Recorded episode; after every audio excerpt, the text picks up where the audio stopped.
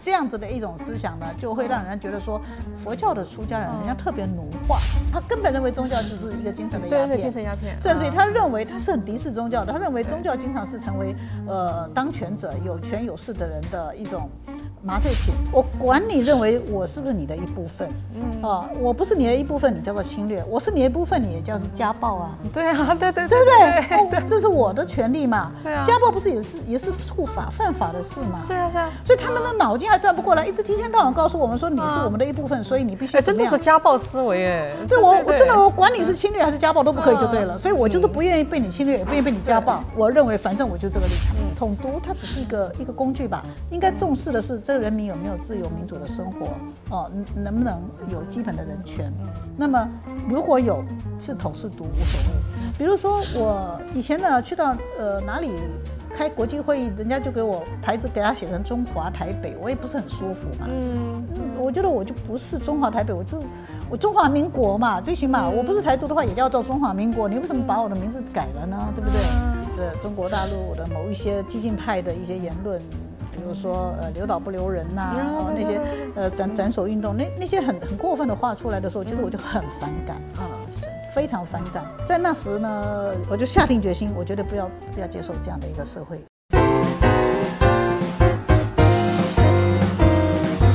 嗨，大家好，我是上官乱，欢迎大家来到这一期的《乱世佳人》。来到台湾两年啊，我发现一个特别有趣的现象，就是我之前在中国的时候。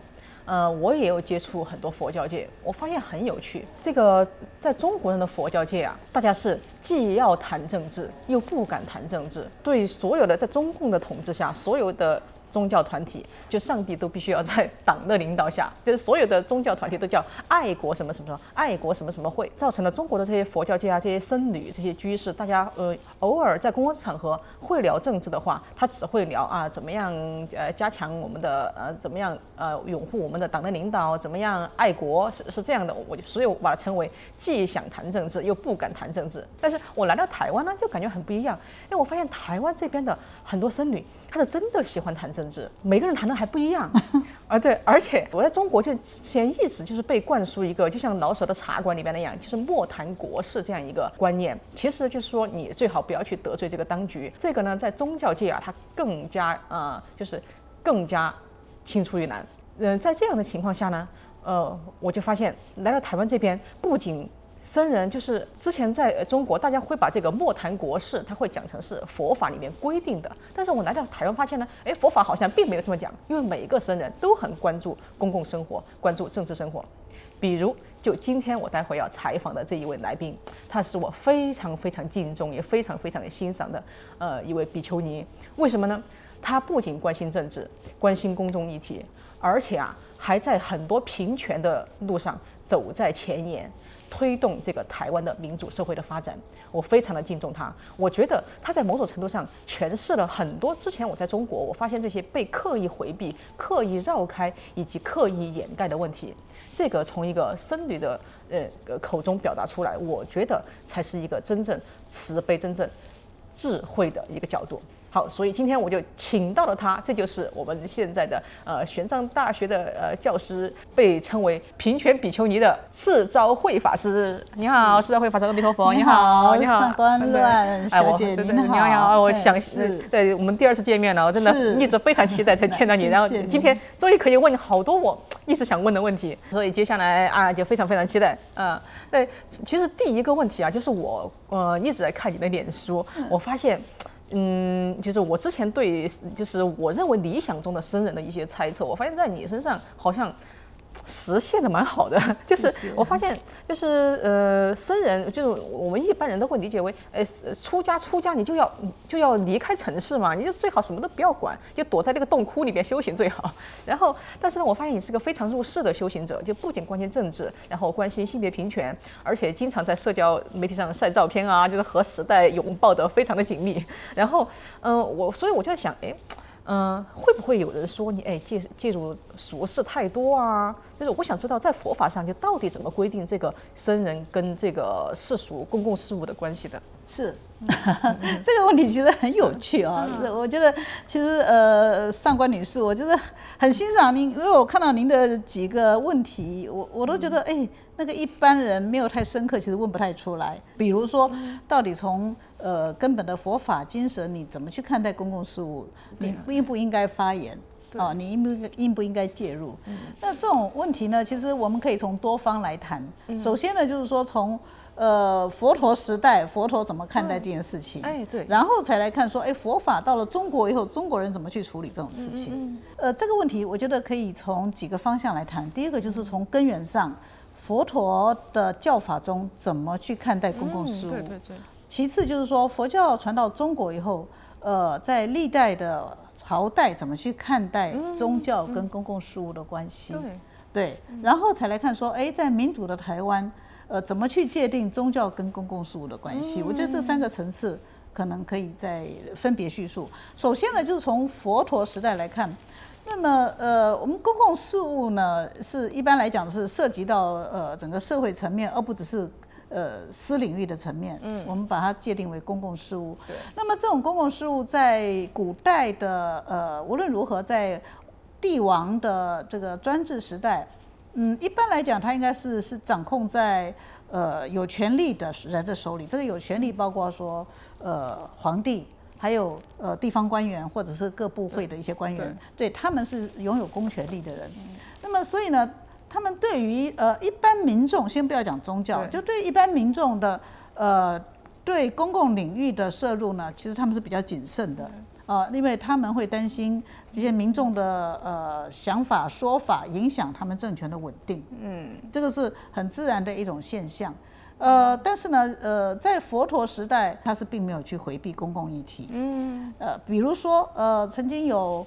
呃，一个祭司啊，就是我们一般叫婆罗门啊。这个婆罗门呢，他要举行一个很盛大的祭典。嗯那么，这某种程度来讲，也是在社会上的一种公共事务嗯啊。因为古代的民众跟宗教生活是分不开，尤其是在印度，所以他就会呃问佛陀说：“我这样盛大的祭典啊，邀邀请这么多人来参加，而且呃这个。”呃，杀猪宰羊的这祭品非常丰盛，我是不是有很多功德？那佛陀就直接告他说，你不但没有功德，还会招来罪殃。哎，然后给他分析为什么会招来罪殃。然后佛陀也告诉他说，呃，祭典呢也可以有是很好的祭典。那么，呃，他这个祭典的陈述呢，我就感觉得到说，他并没有对宗教的敌意。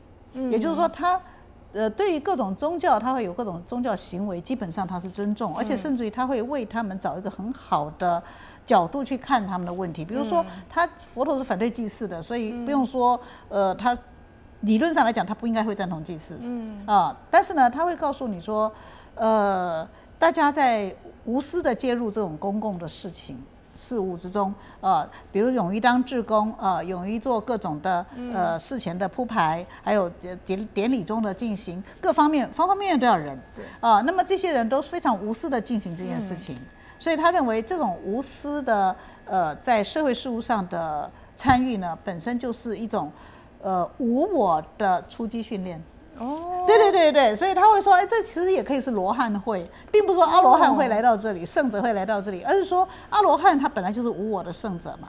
所以当我们在做这样的一些训练的时候，其实是朝向无私无我的公共利益去着想。所以你看，平时在计较的店铺，他碰到了一些大祭典，呃，人来人往那些呃进香客，他都欢迎他们免费的公吃公喝。比如我们看到台湾的那个妈祖，那个对三月迎妈祖，你会看到哦很多的阵头，很多的民众。呃，纷纷的在参加迎妈祖的队呃队伍，但是呃沿途你会发到很多人都会愿意给他们公吃的、公喝的、公住的，并没有去跟他们建议说你要给我多少钱。对啊，啊，这是平时做不到的，所以佛陀会从这个角度去看他们的好处。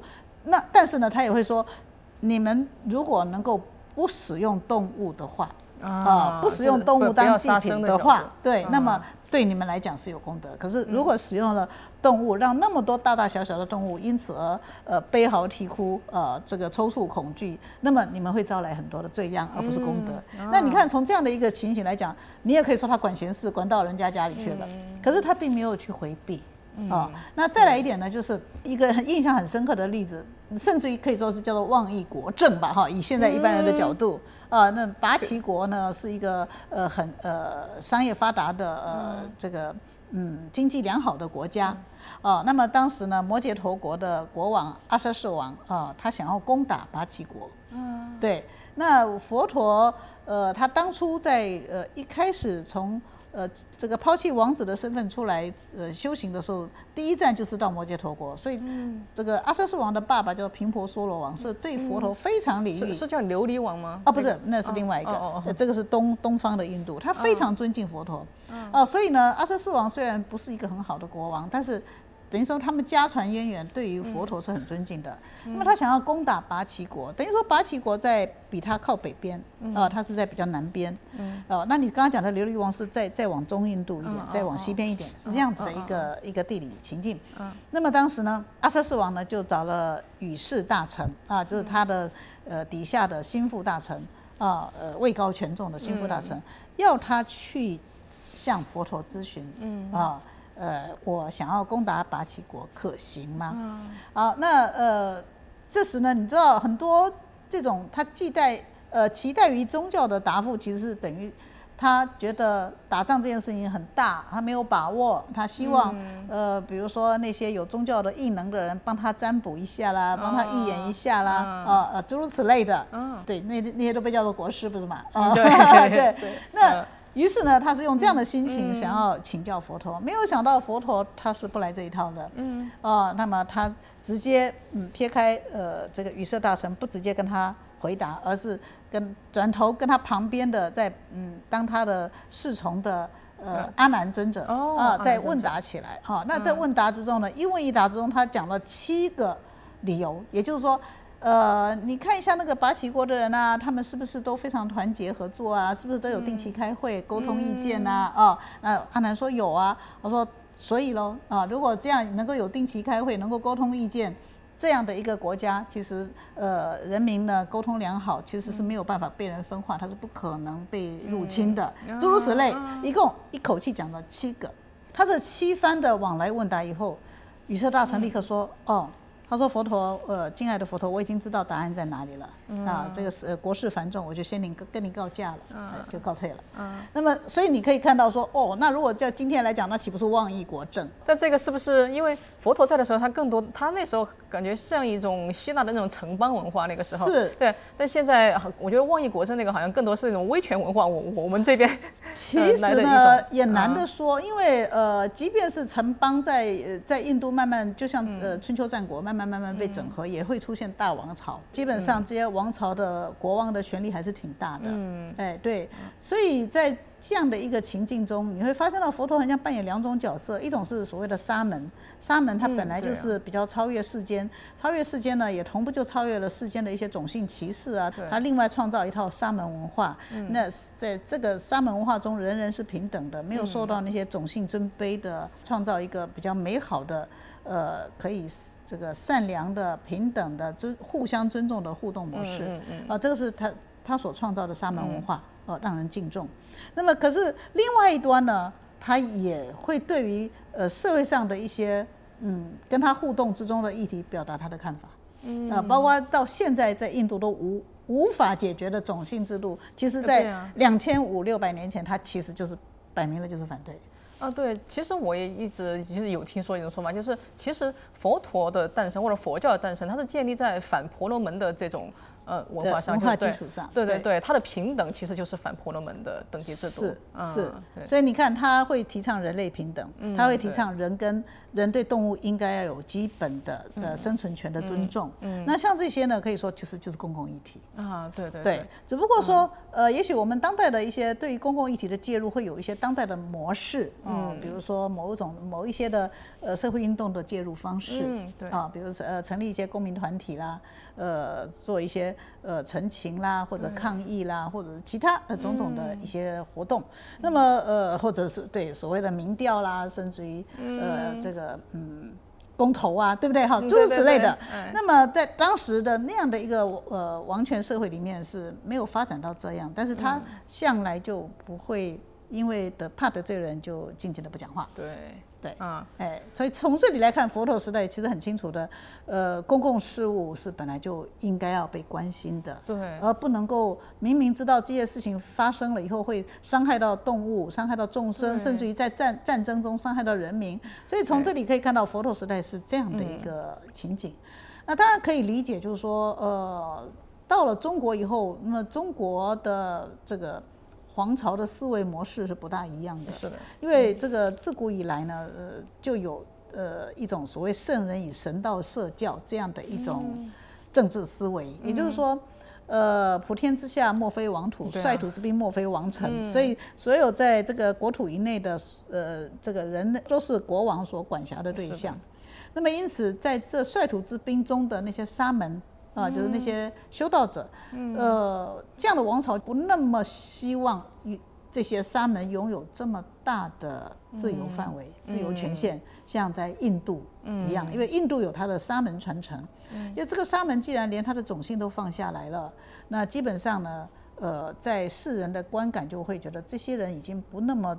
呃，重视世间的那些名利权位啊等等，所以就也不需要去盯紧他们，不准他们集会结社啊等等之类的，所以才会有沙门团那么大的团体。基本上，因为这些沙门的呃自我界定非常清楚，一般国王或者皇帝呢也接受，认为说，呃，这些人就是基保持这样的一种比较超然的身份，因此会把他们叫做方外。啊，哎，对，所以方外就是这样的一种概念，就是我普天之下的方内我都是要管的，可是你们呢？好吧，我就把你们当普天之下的方外。啊，对，所以你虽然差在我土地上，可是精神上，呃，你悠游于无何有之乡，所以我把你当方外。嗯呃，用这样的模式在跟僧人互动。于是这个跟僧人互动之中呢，他就会有一些呃紧缩或者是放松的一些弹性。嗯，那么这些弹性呢，就有时候就要看这个政治人物他的他的格局哦，因为如果他认为所有的这些方外也好，方内也好，这些人都必须要臣服于我，他搞不好就会说，你们僧人也一定要呃礼敬国王。嗯啊，那于是才会有呃慧远。呃，这个沙门慧远啊，这个东晋的这个慧远法师强调沙门不礼敬王者，嗯啊，他那他这样的一种坚持呢，就要一定要把自己界定为我们是方外嘛，所以你不要把我们设限在你方内，一定要非要对你礼敬不可啊，这都是一种现实的呃这种考量。有一有一些这样的一个呃互动中的嗯一些火花。如果发现到这个宗教力量太大，大到可以煽动群众对于他们的王朝或者对于社会秩序产生某种的动摇，他们也只好不要太客气。嗯，对，所以这个就过程就难说。那因此呢，一在中国呢，历代以来的僧人就不知不觉有这样的两种面相。嗯，一种面相呢，就是我可以说是道安模型。嗯，啊，一种呢叫做慧眼模型。你知道道安跟慧眼一个西晋一个东晋，他们两个其实是是呃师徒关系，呃呃师生关系，最起码他们是师生关系。道安呢有一句名言，到现在中国大陆的僧人常常引用：“不依国主，则法事难立。”啊，啊，也就是说，呃，如果不能够依靠国王、国主嘛，国王啊、皇帝啊，那你的佛法的重视啊，各种想要弘扬佛法的事情，包括你要修行的事情，其实都很难以成立。哦，这个观点我其实，在很多呃在台湾的僧人口中都有呃说过。其实我其实我这也是我特别困惑的一点，想跟你请教。对就是他们嗯他们会说，就是为什么就是那个要弘扬佛法，必须要依靠这些有影响力的人，包括国王啊，或者官员啊，或者是没错呃话语领袖，他们觉得这样才能有利于弘扬佛法。但是我后来想，但是这样。不是，呃首先它是好像有违这个众生平等，是是对。其次呢，就是它会让这个，就是可能会让这个僧众不知不觉的往这个权力在靠。对，所以嗯我我分析一下，这叫做呃道安模型。然后我再分析脉络。另外一个模型就是慧眼模型，它就是入山唯恐不深，而且以虎溪为界，反正哪一个皇帝找我，我都不下山哦。然后呢，我就保持一个呃方外的那个姿态哦啊，你也不要去招惹我，就说说说要我去礼拜你，所以他坚持沙门不理王者哦。所以在这样这两个模型哈，两个都是高僧，而且你看他们两个是师生关系嘛，哦，怎么会有这么大的差别呢？我曾经写一篇论文专门在分析他们两个人。我说，其实他们两个人的目标是一致的。嗯，道道安法师为什么会说出不依国主则法事难立呢？其实你要回到他的他他当时的情境去看，原来那时候五胡乱华。所以整个北方是乱成一团。对对对对。哦，在兵荒马乱之中，他曾经一度把这些所有僧人，因为他都在一不断的这个带着僧人在做翻译的工作，哦，做弘扬佛法的工作，所以他是一个很伟大的高僧。嗯。他带着他们到太行山，希望避开这些政治上的纷扰。嗯。但是呢，后来非常无奈，因为到了太行山，真的 鸡不拉屎鸟不生蛋那种地方，你叫这么多僧人如何维持生活？对啊，嗯。太困难了。嗯，后来他不得不又把这些僧人带下山去。嗯，那带下山去呢，就难免政坛的扰攘。哦，那呃，你看那个皇朝的这个更替是很频繁的，不是说一个国一个皇朝可以维系个几十年上百年。所以在那样的一个情况下，他感觉到非常动荡。你如果不依于呃一个政权或者王朝来保护你的话，光是那些呃寇贼就可以把你搞得很惨，对。对，所以他必须要有国家的保护，嗯，但是另外一方面呢，他也感觉到说，这些这个问题在于这个王朝太不稳定了，嗯，所以当时呢，他一度把这些弟子们带到湖北襄阳啊，这时呢，他就告诉他们。他说呢，呃，现在天下的局势已经是这么乱，哈，那么所以呢，不依国主啊，则法事难立，嗯，啊，那接下来才是重点，因此呢，他就开始把他的这些弟子们分散的处理。啊，比如说，哎，要某某人、某某僧人就到西蜀去，某某僧人就到江东去，某某僧人又到南方去，等等，他全部分散。嗯那所以你可以看到，他是非常具体，不是把他的话当金科玉律，而是说他看到形势是如此。他曾经走过太行山，他曾经想要远离政治，但他做不到，因为真的在。不是在都会聚落地区就缺乏资粮，进入到都会聚落地区呢，你就很难避免政治的干扰。对，那既然如此，你总是要获得国家公权力的保护，否则你谁都欺负你，踹你两脚，这怎么得了？对，那可是连政权都不稳，所以怎么办？大家不要一个这个呃，所有的鸡蛋放在一个篮子，太危险了。所以你们各自分散去吧。哦，他的意思是这个，所以他的目标很清楚，其实就是要让政法久住嘛。啊。哦，我发现这个佛法的，好像在在印度那么之前一千年，好像也是这样。他背后，好了，后来不得不就是做一些这种妥协。对，所以说他的那那个可以说，甚至于应该说连妥协都说不上，他就是要就是为了正法的弘扬跟继承，他必须要有一些在情境之中的处理。嗯，哦，所以在情境中他怎么处理，就是分散风险。我觉得他的概念很清楚，就是分散风险，嗯所以他可不是去攀附权贵的。嗯可是呢，没有想到不依国主则法事难立，到后来变成金科玉律。所以呢，不但说政权呢不喜欢宗教太过介入公共事务，呃，担心王朝的稳定性不够，连僧人都自我划出界限啊，就是划地自限，认为说，哎，我们不依国主则法事不利哦，呃，我们不应该妄议国政哦，我们应该好好的依附于政权哦，啊，那呃这样子的一种思想呢，就会让人觉得说，佛教的出家人好像特别奴化，于是在一个民主社会里面。所以有没有这个？它就是在中国的，因为呃，中国这么几千年这种中央集权下，是不是特有的？还是说，还是说这个佛教它在其他地方，比如像日本呐，它它也是这样的？应该说，古代的王朝统治下，尤其是在东，在在亚洲，尤其是东亚，大概都难免有这样的一个现象。因为，呃，人同此心嘛，一个握又握有权力的人，他希望他的权力是稳固的嘛。嗯。哦，那于是，在没有受到呃三权分立、五权分立之类的监督的机制。呃的思维影响下，他总是认为，呃，最好你们都可以帮助政权稳定，而不是给我找麻烦。那基本的态度都这样。那只是说宽容性呢，会随着他们的思想体系不同。我刚刚讲，如果他自己就认为他是天子，他就会认为所有这些宗教都为我所用。那如果他不是认为说在宗教体系里面我是天子，我在宗宗教领域里面。呃，可以统筹使用这些宗教人士的话，他就会说我们相安无事就好，所以差别只在这个地方。哎，那这样反过来的话，就是如果一个社会它不再是威权社会，比如像台湾，它就是民主化转型之后，那么就是呃我我就特别想请教你，因因为你是经历了呃见证了这个时代，甚至就是对这个时代有所作为，就是这个台湾啊，就是我因为我之前有小小的跟研究过，就是一九四九年很多大陆的僧人过来作为台湾的很多佛教领袖嘛，然后呢也经历了台湾的这个威权时代几十年，后来也呃跟着这个台湾的。党外运动同时进行民主化的转型，就是呃，我能看到社会的转型，但我不知道在这个过程中，就台湾的佛教，就是在这个过程中它是怎么样，有没有一个什么转型？嗯就是社会民主化之后，台湾它的佛教它还是需要，它可能是不是也不需要再依附皇权，对也民主化了，怎么样体现的？呃，这说起来哈、其实呃其实是很有意思的，你知道吗？因为不要说是大陆生人来台，可能是有一沉寂一些过去大陆的既定的政治思维。嗯，呃，你要知道，即便即便是日治时代，这些生人，这个日日本政府对他们管得也很严啊。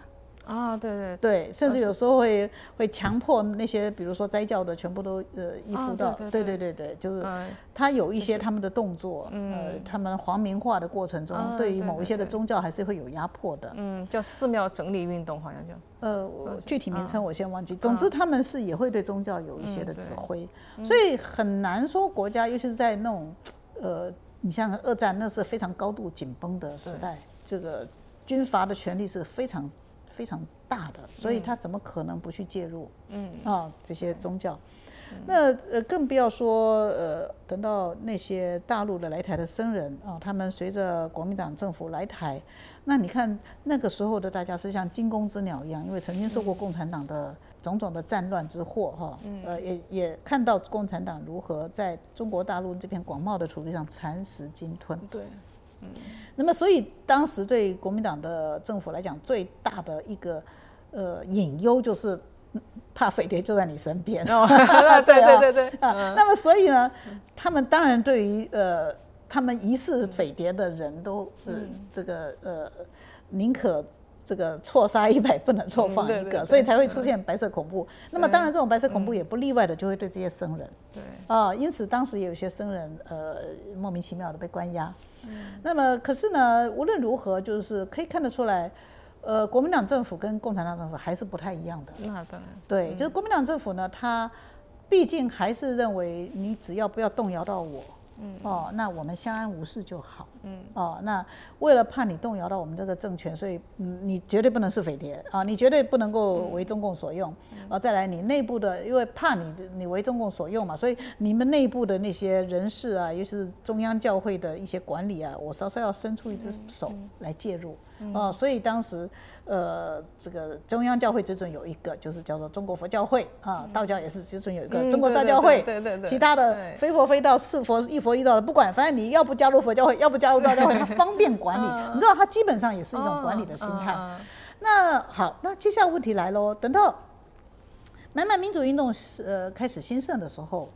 佛教到底是怎么去处理这件事情？那么在这个过程中，你会发现到佛教跟基督宗教很大的区别。嗯，那么基督教也要分天主教跟基督教、新教，新教还要分国语教会跟台语教会，所以它是很细致的。也就是说呢，简单的说，无论是基督教的国语教会，或者是天主教，或者是佛教，嗯，他们呢都会呃，佛教是因为不依国主则法事难立，嗯，哎，那然后呢？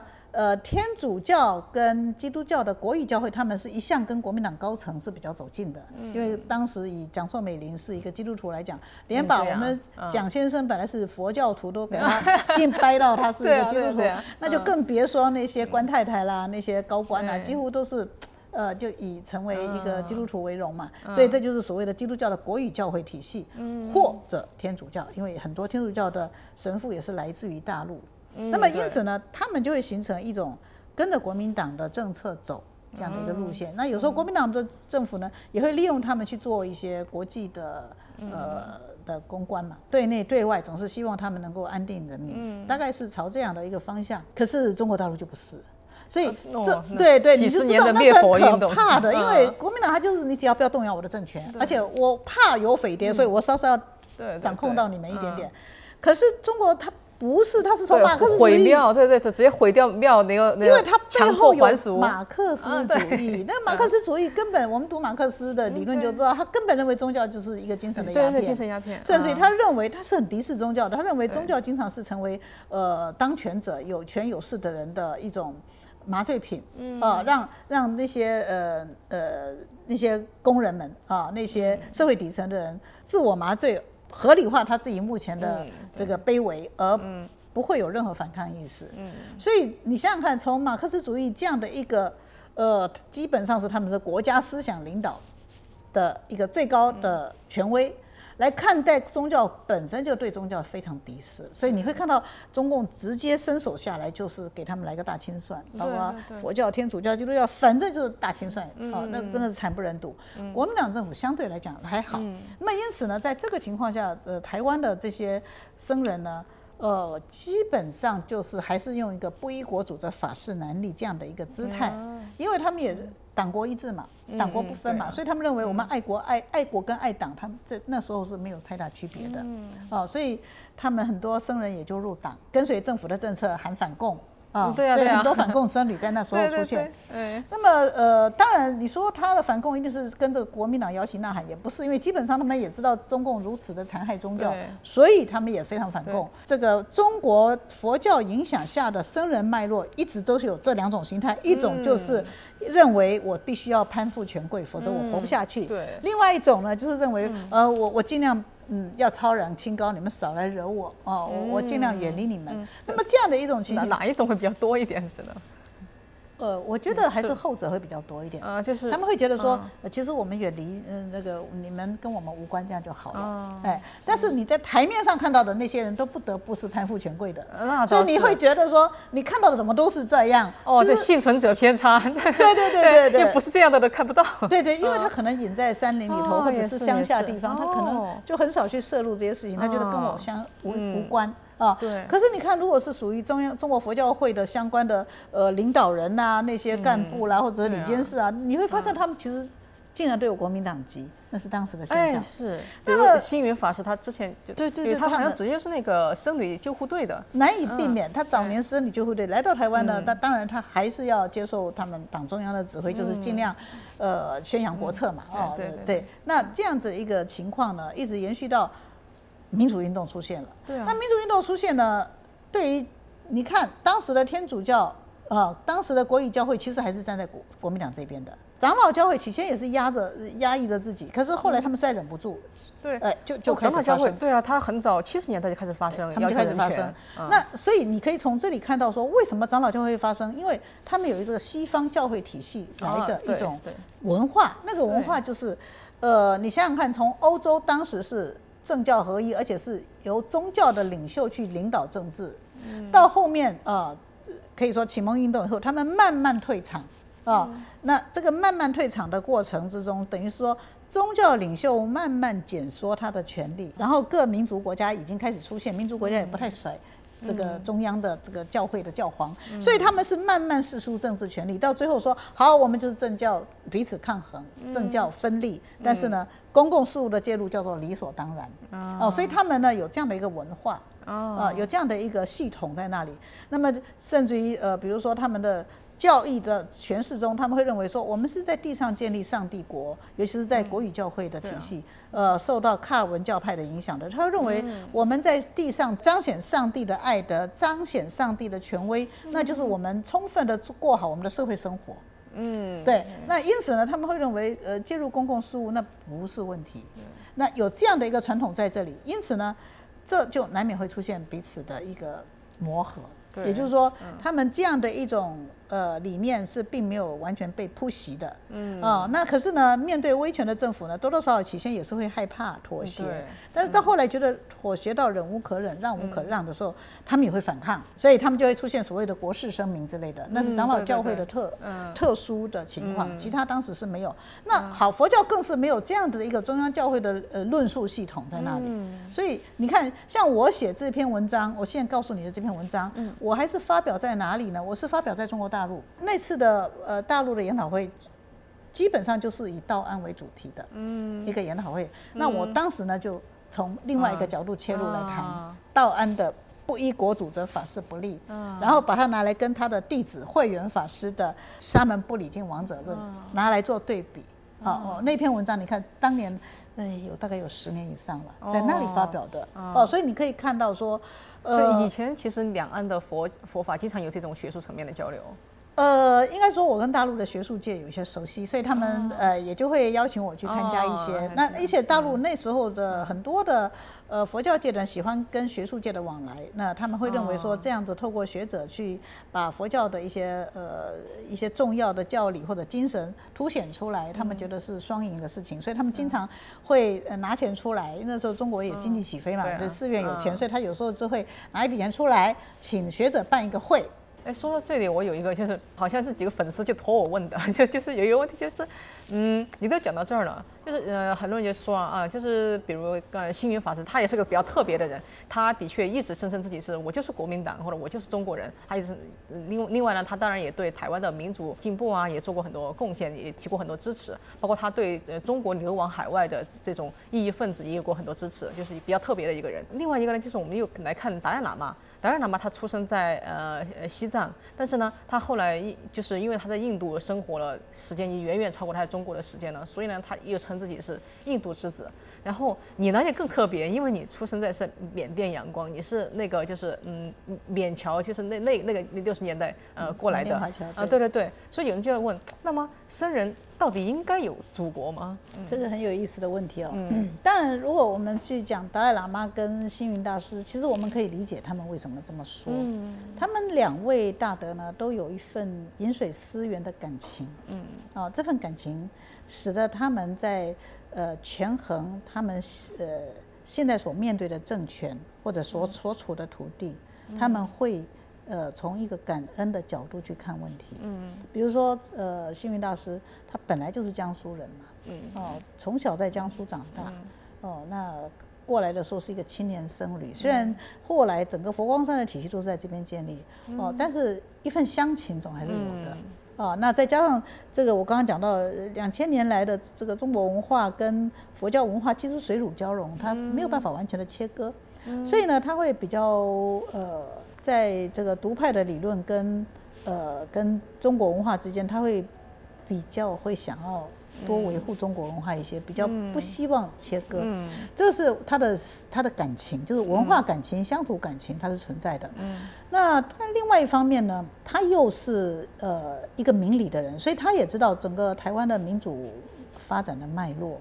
所以当年他呢，既然党国不分的时代，他已经也必须要加入，他甚至也还坐过牢嘛，啊，加入国民党。然后呢，既然加入了，他也要忠当一个忠贞的党员。所以呃，党给他的任务，也比如说呃，要要安抚民心啊，啊，要让大家能够忠大爱国啊，他也会照办。嗯。但是他与时俱进的思的开放思想，使得他面对民主变化呢。不会那么敌视那些民主运动人士。嗯，对。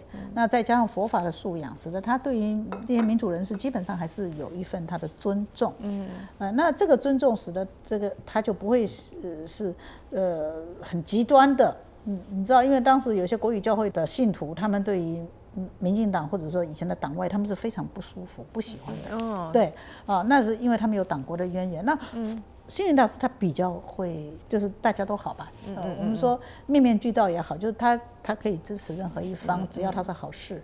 而且一方面，他佛光山本身也有求于地方政府能够支持他，比如说盖那么大的佛陀纪念馆等等，各方面的手续很难办。陈局呃，这个菊姐当时是当。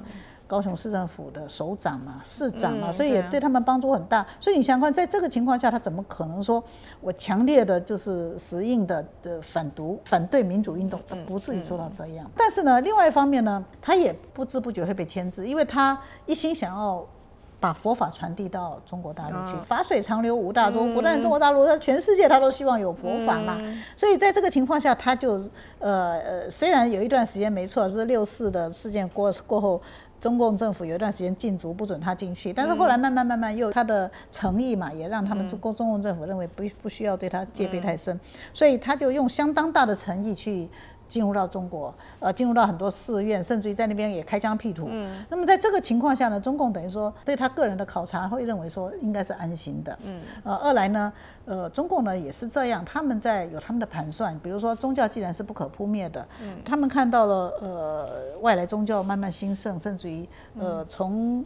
这个嗯，北青椒的那些精英分子，上海复旦的精英分子，一直到农村，整个整批整批都成为基督徒，他们会恐惧，因为当然是有有外方的教会的力量，那有有策略性的要把他们整个基督化嘛，所以这时他们会觉得佛教是一个棋子嘛，嗯，所以他们希望佛教壮大来平衡一下，嗯，那么在这个情况之下，当然他首先会希望嗯他们自己的僧人能够壮大，可是这个过渡期其实。当时僧人，你想想看，其实还还不会很很能够在社会上得到大家的重视啊。我记得我那时候改革开放还没多久，我受到天津的李叔同研讨会，呃，李李叔同研究会邀我，呃，去参加他们的研讨会，就是弘弘一大师的研讨会。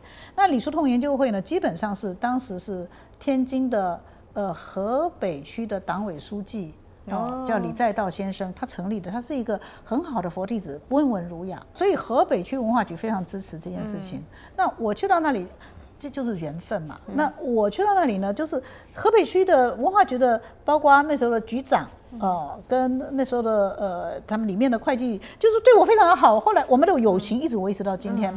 那么当时呢，包括他们的一个科长，他们甚至于带我们去看那个呃蓟县，天津的蓟县啊，去去看那个呃黄崖关。我印印象很深刻的是，我在黄崖关这个长城的那个呃路上走着的时候，旁边那位科长，我还记得他姓张，他就跟我讲说：“张慧法师，我觉得奇怪哦。”他说：“我觉得你们很像跟 我们这边的僧人不大一样。”啊，他说：“是不一样在哪里呢？”他说：“我觉得你们充满了自信。”啊，可是我觉得这边的僧人看起来就畏畏缩缩的。嗯，他他有这样的一个直觉的印象。你看，那是刚刚改革开放的时候。那你说畏畏缩被压死了，怎么经历了对啊，经历了这么几十年政治运动。对啊，你们都是长官了，都是管我们的，当然看到他们就畏畏缩缩嘛。对啊。所以呢，在那个情况之下，你说是不是有这么一个大高僧，足以有这么魅力，来让大家能够信仰佛教？当时其实也并不那么容易。所以呢，星云大师这样子可以在那里让那么多人能够接受佛教的，其实也不多。既然他一心一意就是以中国作为他的祖国，那当然他们在政治上认为你是可以的。啊，哎，所以他是跟中南海的关系很好，是这样。那也因为这样，有利就有弊嘛。他涉入太深，他在那里既然有了他开枝散叶，他就不能不顾及那边了。嗯，对啊。所以到后来他也就不能不表态了。嗯。哦，所以你去研究他这个人，其实不是单方面去看问题的。嗯，对。啊，对他的理想、他的乡情、他在佛法中的体会啊，他在台湾现实社会之中的。对于民主运动的理解跟敬重，他受到中这起先是依弘法的心，再加他的乡情，于是等到他真的整个摄入太多以后，他又要必须去考虑他的政治立场，怎么样才不会让北京的政府不舒服？这些变动他都要考虑在内。我就没有走这一步，因为呃，一来我一向喜欢一个人。独来独往，我不太喜欢家大业大。我觉得家大业大其实就是恩怨情仇也多。嗯，对。对，一方面因为做思想的人就不太喜欢太多呃子孙满堂之类的，那其实都是干扰。所以呃，我本来就不不会有想要聚很多众，形成一个这么庞大的组织的企图。那么再来就是说，即便是单点的设设站，我也不想。我那时候也有很多大陆学者朋友很喜欢我，因为他们喜欢我的原因是认为。我的某一些的思想，他们觉得可以去敲一敲那些大陆的僧人，因为他们这些学界的人是比较在局外。比如哪些人，他们希望也敲一敲？比如说，呃，重男轻女，比如说僧人高高在上，把居士当做白衣第二等人的那些，他们很受不了，因为他们觉得我们是学者，你们少嘞，所以他们就界定的很清楚，我是 outsider，我是局外人，你们别把我当你们的居士，否则就变成我要接受你们的规范。对，在学者他基本上保持这个风范，所以他们来到这边跟我，呃，就是。以前看我的书啦，或者看我的文章，然后来到这边跟我接触，他们喜欢，所以他们也会乐意说我的思想流到那边去，就敲一敲他们的意思是这个。那在这个情况下，他们很乐意希望我过去。可是对我而言，变成会有一个他们要考量的问题就在哪里呢？就是因为当年的党外运动过这过程中，我正好就是因为嗯，比如思凡事件啦那些，起先只不过是呃，对于那些。社会或者是政府或者艺文界的人嘲笑佛教僧人啊，或者是比较压制佛教，我不以为然，就发出声音。那时候正好是民主运动蓬勃的时代，所以我一发出声音，当然当权派绝对会压我嘛。那媒体也习惯性了，不希望我我这样发声。他们一方面社会人士也觉得你这个人不像出家人嘛，就很多方面他们都会觉得不适应我。那我横了心了，反正我就一直就是跟兵来将挡，水来土掩。那这时反而是那些民主人士，他们觉得哎。耳目一新，就是需要有这样的佛教，就是需要有这样的，所以就会有民主人士支持我。嗯，当时有一个自由时报的呃副总编辑叫做老包嘛，他每那时候写雅痞专栏，那个雅痞雅痞日记很受欢迎啊。他就看我这样跟大家纯见识，像跟艺文界的人，跟各方面，反正我管他横了心了，就跟他们辩个不停。嗯，所以他就一直支持我。后来是他很欣赏我，然后跟我经过这个战役以后停下来，他邀我吃个饭，喝个茶。然后后来又邀我呃见施明德，那时候他们一个个被放出来，我是因为他所以认识了施明德，认识了陈菊，认认识了叶菊兰，等于是说我并不是一个党外民主人士，可是因为我的议题他们支持，对啊，那我话说回来。情分也在吧？对啊。当我的一些议题他们愿意支持我的时候，等到他们竞选的时候说：“哎，周慧法师，你来帮我站站台。”但是我会觉得那个场合我不太适应，尤其要呃要很煽动群众。我们一般是理性思维、平静思维，所以很不适应。但是你这就是一个情分嘛？人家当年在你的一些议题上。愿意帮你发声，他得罪了一群人。嗯，那难道说你就要用什么超然啊、清高啊、中立啊这样的一些把人家挡住吗？嗯，对，当然你也可以这样保护自己，可是我做不到了。我觉得就是，而且其实这也是我想问你的，就是首先你是在一些议题上你积极的入市，然后在后面就是国这情分呐，还有现实的东西拉扯，你也会对对恩义嘛，因为比如说。呃，好，我举个例子，我当我在呃七号公园，我现在叫做大安森林公园，那时候有一尊观音像，那时候就一群基督徒，他们联手就要把它铲掉，说它是违建嘛。嗯。那么当时的市长叫黄大洲，他也就是受到他们的影响，就是要把它铲掉嘛。嗯。那那个明光法师他们就只努力的想要把观音像留下来，就形成拉扯。后来明光法师无计可施，找我，找我以后，我觉得这些这些这些。这些异教徒怎么那么见不得，甚至于，呃，还给呃观音像泼粪尿、泼硫酸，所以他们就是那种把观音当做撒旦的那种那种味道。所以我本来观音像在不在那里，其实我没有注意，可是他们做这个行为，他就激起我的义愤，我就站出来就跟他们卯到底了，然后就是这样子，然后呃，就是绝食静坐护观音嘛，所以。在那样的一个情况下，你说如果陈水扁，我我举那个例子，陈水扁他当时选选市长，他当然也不会愿意得罪基督徒，对啊。但是在那个过程中，他愿意帮我发声啊。啊。那你说事后他在市长选举中，他请我站台，我会为难啊，对不对？他他可以得罪人，怎么样？我就怕。我就怕东怕西嘛，对啊，对，所以事事情就变得很明显，就是我必须要站出来。但是我那时候并没有什么 绝对只是帮独派站出来，比如我当时的爵士静坐护关是跟林正杰在一起，林正杰是统派，他是极统派的，所以他们积极的护观音。所以到后来，他的办办公室主任郭成启要要竞选市议员，那郭成启也找我啊，请我帮呃这个帮他扫街啊。那你说我要不要去？我就跟他讲好啊，我就跟他一起扫街啊。那时候我听起来好热闹，对，那时候我就看到明光法师在那边，我说：“哎，明光法师，我跟他摇摇手，他怕的要命，他不要，为什么？因为他是很国民党的国大代表啊，对啊，所以他怎么能够去？不管你们林正杰，你们再有恩于观音像，那个观音像是你明光法师把它放在那里的，对。可是进入到这个情况下，他就还是要。”在在国民党这个阵对你这样讲，我就发现，就是像你这样的，就是呃佛教界的这种呃这种话语领袖，感觉好像介入，因为介入公共生活，感觉感觉比我们普通人的还要比比较比较介入。对，就变得因为你的身份会使人家觉得他有求于你，也希望你表态，这个也义不容辞了。所以我那时候就很想笑，说我在郭成喜的那个战车上看到明光法师，我就跟他摇摇手。那 明光法师就是跟我礼貌摇摇手，他都避之唯恐不及。对，发现这是台湾的一种特色了。对对对对，所以在这个情况下，我我我觉得呃，中共的官方对我是还是会很审慎的，因为他们会认为我帮陈水扁表态。对啊，他们的有一个词汇叫做站队，但是对我而言不是，我就是我只重视公共议题，因为公共议题我欠的情分，我必须要还。对哦，就这么简单。对呀、哎，那如果呃这样哈，其实我也很关心。刚才你也讲了，其实你好像你大陆还有一些亲友，对吗？对对啊，然后还有包括你刚才说了这么多，你很就是还有联络的关系比较好的朋友，还有这些学者朋友。但是这两年因为两岸的关系可、可见的这样，就是那你现在跟他们还保持呃以前那种正常的沟通吗？呃你跟他们会聊到现在的状况吗？我曾经回过我的家乡梅县嘛，哎。而且也是在趁母亲还在的时候，知道要寻根一下嘛，不然将来我都不知道我爸妈住在哪里了。那时候爸爸已经过世了，所以呃，就是那些姻缘使得我回去也是很殊胜啦。那些乡亲呢，听到我的客家话那么标准，他们都还觉得很惊讶。哦，那我说我我妈妈告诉我啊，客家人不讲客家话是卖掉祖宗啦，所以我我得要讲 客家话，家里规定我寄回家就一定要讲客家话，所以我跟他们之间的沟通挺好的，哦。而且我也不会有当时台湾人的很多偏见，认为说去到大陆他们就是不断要钱，我也不会这样想，我觉得亲戚其实有他们的热情，有些人真的穷了一点，你何必这么去想人家？嗯，对。哦，所以我跟他们之间的关系非常的，呃，非常自然，也非常好。他们甚至于我走的时候给我一桶油，有什么就他们所认为的好的东西要给我，那我自己手边有一点钱，我也没有太多钱，就就反正就给他们当红包。那所以呢，我跟这些家属亲人，其实不论是我爸爸家人还是妈妈妈的嗯家人，我觉得。我们的关系都挺好的，甚至于我们的呃儒家的那个在修族谱的时候，把我也放进去，所以你说关系岂会不好？非常的好。但是他们也不讳言说，起先他们呃上上面也会指令告诉他们说，呃我我是呃比较是跟独派走得近，所以他们也会说，呃跟我熟了嘛，就告诉我说，嗯。本来只会认为你是台独啊，所以对你会比较如何如何。但是他们的统战策略上，当然会希望说无论如何改变你哦嘛。还哦而还是会不是对对对对哦对。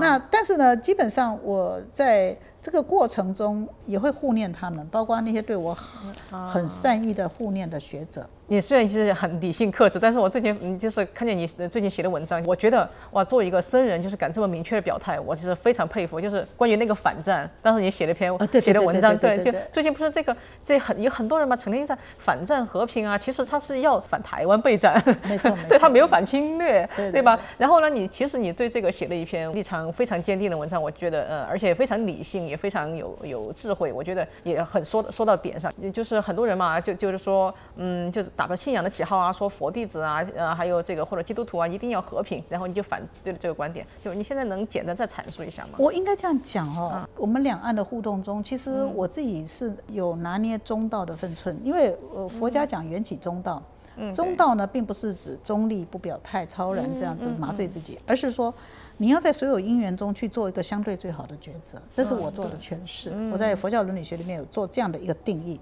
这个就是中道。因此，你看，我前面说，最起码在过去大家两岸比较平和的时代，那我认为，呃，我的中道就是，呃，我第一个不要被牵制成为一个拿捏着我喉咙的人，所以我绝对不要在中国大陆呃去建立我的什么据点，思想有穿透性，可是，呃，人。在哪边开疆辟土，它就不是穿透性的了。嗯，对，所以我看到很多僧人的表态其实蛮肉麻的，那我也很警惕自己，就不要被陷入到。所以其实很多人也会善意劝我说：“你要不要回来发展？”我我没兴趣，嗯对我没兴趣。